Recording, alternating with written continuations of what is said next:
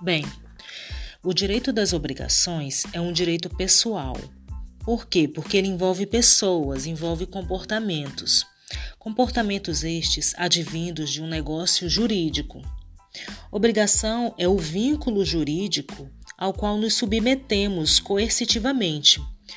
É, porque se uma das partes não cumprir, o Estado ele vai pela força, ou seja, ele vai fazer coercitivamente com que se cumpra. Existem três principais fontes das obrigações, ou seja, de onde elas nascem. São elas: lei, contrato e ato ilícito, sendo que a principal fonte das obrigações, a maior delas, é o contrato. As obrigações legais, elas são advindas de um negócio jurídico, onde as partes têm que realizar.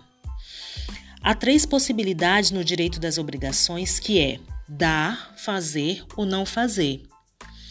Essas três possibilidades significam comportamentos. Sempre haverá na relação um credor e um devedor de uma obrigação.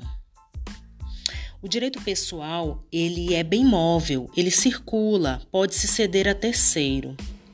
Ele passa para direito real quando a obrigação ela transmuda a natureza dele.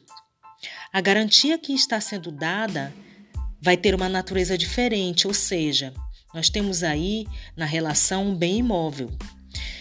A natureza que era só de obrigação antes, ela passa para direito real sobre imóveis. O credor, ele pode ceder a terceiro sem vênia conjugal.